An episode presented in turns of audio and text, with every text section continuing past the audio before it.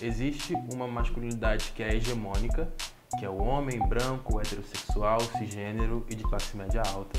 E todos os outros homens, que são muitos, estão é, é, colocados numa masculinidade subalterna ou subalternizada. Cada grupo de homem exerce um tipo de masculinidade. É, eu sempre gosto de pautar que não é errado você achar um homem negro atraente, gostoso, o que for. O problema é você enxergar esse homem somente dessa maneira.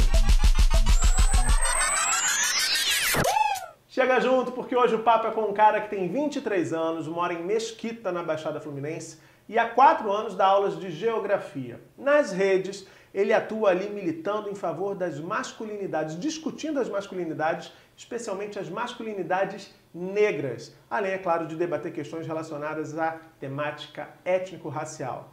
Caio César, querido. Prazer, obrigado. Murilo. Muito obrigado Prazer pelo meu convite. te receber aqui.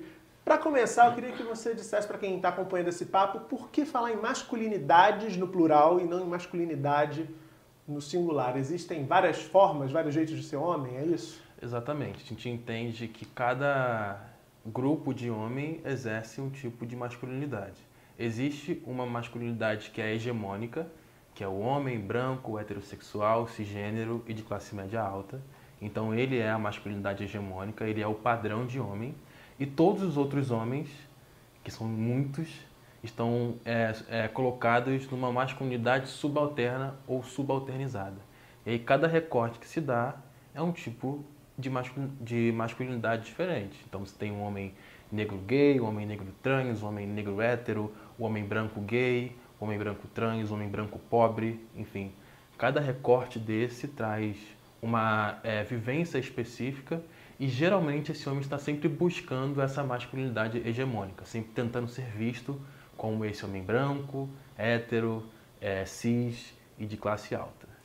E como é que esse tema te mobilizou? Em que momento você pegou assim, convidado ou intimado a pensar sobre isso, cara? Porque é uma discussão Sim. que é relativamente nova. Sim, né? é bem recente. Esse assunto é, veio até a mim, eu confesso que principalmente na questão da masculinidade negra, pautando a minha própria vivência, quando veio o debate sobre é, solidão da, da mulher negra. Então havia um debate muito grande na internet de que homens negros é, escolhiam mais mulheres brancas do que mulheres negras. E eu via vários homens negros dizendo que não, etc e tal, que é questão de gosto, essas coisas e tal. E eu pensava, bom, gente, é, a gente é homem, a gente sabe como funciona as coisas, né? E a gente realmente sempre prefere é, namorar, casar com mulheres brancas. Só que isso tem um porquê. E aí na época eu tinha lido um livro de um autor chamado Francis Fanon, é o livro Peles Negras, Máscaras Brancas, e ele tem um capítulo que fala, o, o, o título do capítulo é O Homem de Cor e a Mulher Branca. E aí ele narra é, durante esse capítulo como se dá essa é, relação entre o homem negro com a mulher branca e por que, que o homem negro geralmente prefere estar com mulheres brancas. E por quê? Porque o homem negro ele quer, ele quer ser visto como um homem branco, ele quer ser aceito no mundo branco, ele quer ser amado pelo mundo branco. E a mulher branca geralmente é uma porta de entrada para esse mundo. É, ele narra no, no, no livro, por exemplo, que quando a mulher branca me ama, ela prova de que eu sou digno de um amor branco. Eu sou amado como um branco, eu sou visto como um branco, então eu sou um homem branco. E eu lembro que, tanto na minha vivência pessoal quanto de outros amigos negros, a gente entendia isso como parte de uma militância, talvez. De que, bom, agora a gente também fica com mulheres brancas, e se antes elas queriam só os caras brancos, né, os, os de olhos azuis, cabelo liso, agora elas querem a gente também. Então isso mostra que eu sou igual a um homem branco. Eu tenho tanto valor e tanto poder para ficar com essas mulheres do que ele. É muito louco você pensar até onde as questões relacionadas à necessidade de aceitação, de identificação e de pertencimento podem levar ao comportamento né, do ser humano. Né? É, enfim, tentar desmistificar e sair desse lugar marginal que a sociedade foi empurrando essas pessoas. Né? Agora, além disso, há uma série de outras questões que estão relacionadas à masculinidade, às masculinidades negras, né, como você disse no plural. Eu vi recentemente uma discussão ah, que está relacionada ao estereótipo do, do cara, do homem negro ah, heterossexual, que tem que ser o garanhão, o reprodutor, que tem que ter aquela performance sexual. Essa também é uma reflexão que que está rolando aí nesses movimentos. Né, Exatamente. E isso também está ligado a um debate de homens negros e mulheres brancas, mas também com outros homens brancos, de como essas pessoas enxergam os nossos corpos. A diferença, talvez, é que, por exemplo, para as mulheres negras também existe isso e é muito mais forte, só que as mulheres já têm uma, uma noção e uma ciência de que isso é algo ruim os homens negros tendem a aceitar esse papel e, e é, se encaixar nele, enfim, achar isso de uma forma boa, positiva. Até porque existem para nós homens, dentro de uma cidade como essa, uma possibilidade de ser garanhão, de ser pegador. Isso é visto como algo positivo. Uhum. Para as mulheres isso é inaceitável. Então, ainda que seja um aspecto ruim para o homem negro, ele tem essa possibilidade de se colocar nesse, nesse papel que é um papel criado pelo mundo para nós, de enxergar o nosso corpo como um, um objeto de prazer, enfim, de, de é, algum fetiche, essas coisas. É isso que eu queria que você falasse, que você explicasse por quê, porque como a discussão é nova e tem uma galera muito jovem que acompanha o canal, por quê? Assim, porque as pessoas podem pensar assim, quando você tem, sei lá, 17, 18, está começando a vida sexual, você pode achar que é maravilhoso alguém olhar para mim e achar que eu sou o garanhão, o pegador, que eu vou ter a melhor transa da, da, da face da terra, que você é o melhor parceiro.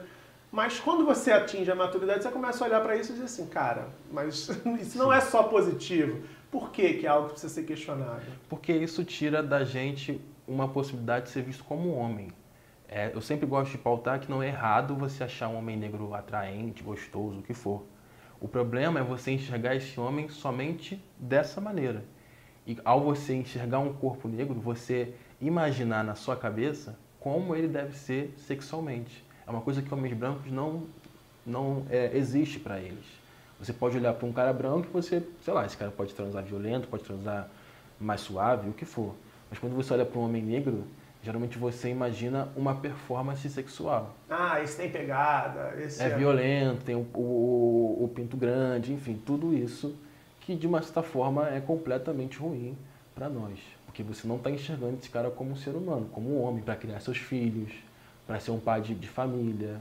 Você não está enxergando ele dessa maneira, você está enxergando ele como uma pessoa que você vai usar pontualmente, sexualmente, e é isso. Agora, até aqui a gente falou das questões que são específicas das masculinidades negras. É, existem pontos em comum também, questões, anseios, dúvidas, enfim, incômodos com as masculinidades dos caras que são brancos, enfim, o que que converge aí, cara? Existe, é, as masculinidades, existe um conceito de caixa de homem que é onde você coloca nessa caixa tudo que é, é tudo que você precisa ser para ser um homem de verdade. E tudo que está fora dessa caixa, ou é coisa de mulher, ou é coisa de gay, por exemplo. Por exemplo, é. a história de chorar está fora da caixa. Isso. Historicamente, né, gente? Agora a gente já sabe que não é bem mais assim, infelizmente.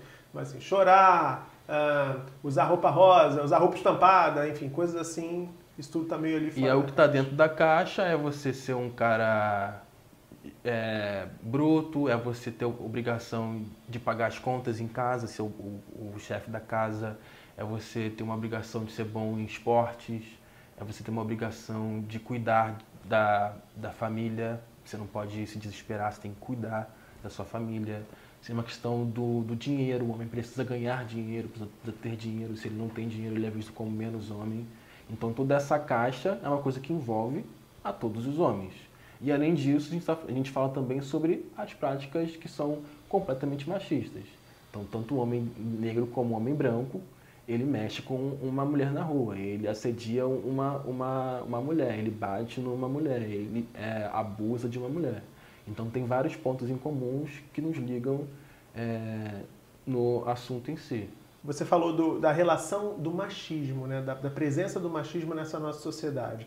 A gente, muito recentemente, tem notado que cada vez mais as mulheres ganham força né, ao questionar esse tipo de comportamento, elas estão se impondo diante contra tudo isso, que de certa forma constitui a nossa sociedade, né, esse padrão de comportamento machista. E muitas mulheres, eu tenho muitas amigas inclusive que partilham dessa opinião, dizem que a partir do momento que a mulher se empodera e questiona isso, ela acaba assustando o homem e o homem tem dificuldade de lidar com essa nova mulher aí que está surgindo com a cara do século XXI.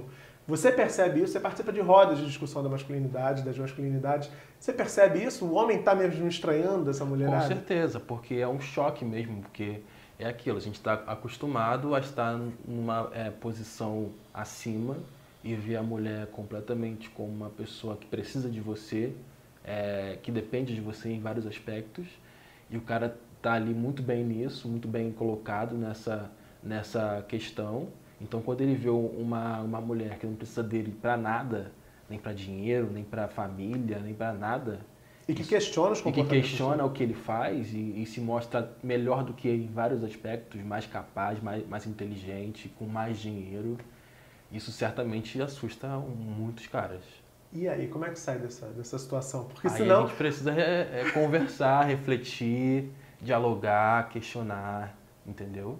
Os próprios Real, comportamentos exata, exatamente, padrões da sociedade. Exatamente. Se não, se não houver um, um diálogo e uma reflexão sobre as nossas práticas, para que o cara entenda que o fato da mulher ser ter mais dinheiro que ele, ser mais inteligente que ele, ter uma, uma, uma posição de, de, de destaque maior do que ele, não o faz menos homem.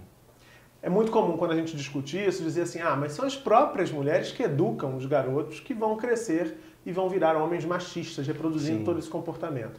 Num dos seus vídeos, você diz assim: a gente não pode culpar, a gente não pode esperar que as mulheres nos mudem. Essa é uma discussão que tem que ser dos homens também. Por que, que o homem precisa encarar o machismo e precisa ajudar a eliminar isso? Você acha que a, a, a garotada da tua geração já está mais ligada com essa questão?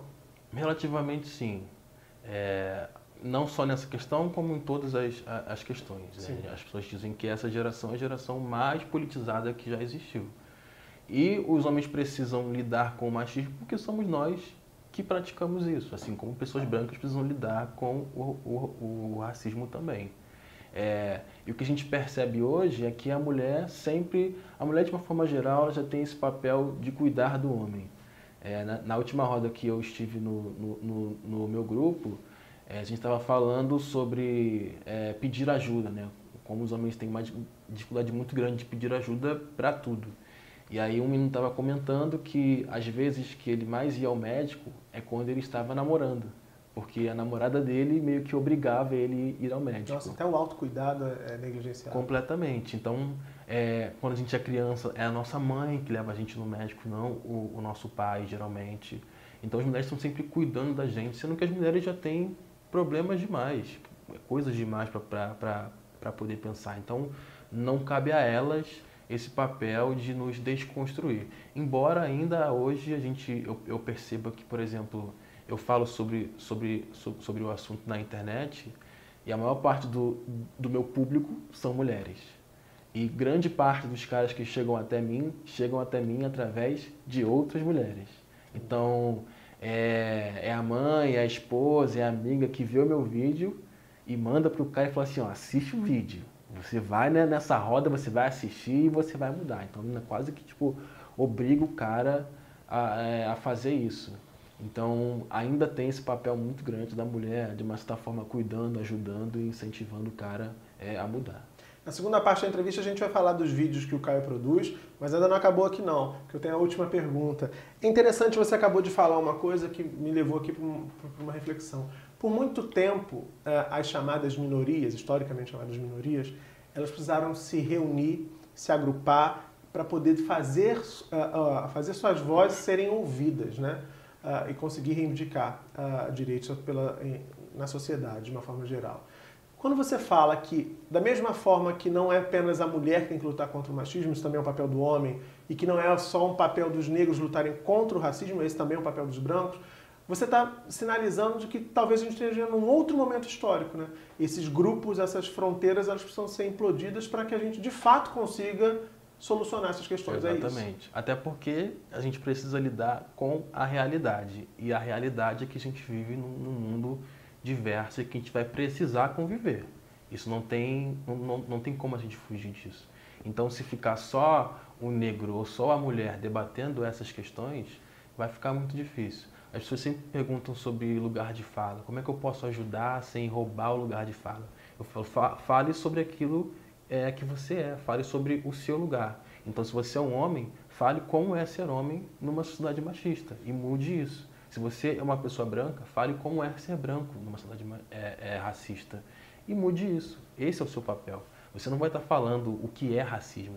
Isso é uma coisa que é muito, muito interessante. A gente não fala sobre o que é machismo, a gente fala sobre masculinidade. É um outro rolê. E mesmo quando a gente fala sobre práticas é, é, de machismo, é, é, a gente fala pautado no que as mulheres conceituam como machismo. Não é a gente que está dizendo o que é machismo ou não. A gente está pegando o que já, já foi dito como machismo e, e tratando em, em, cima disso. A partir da ótica dos homens. Né? Exatamente.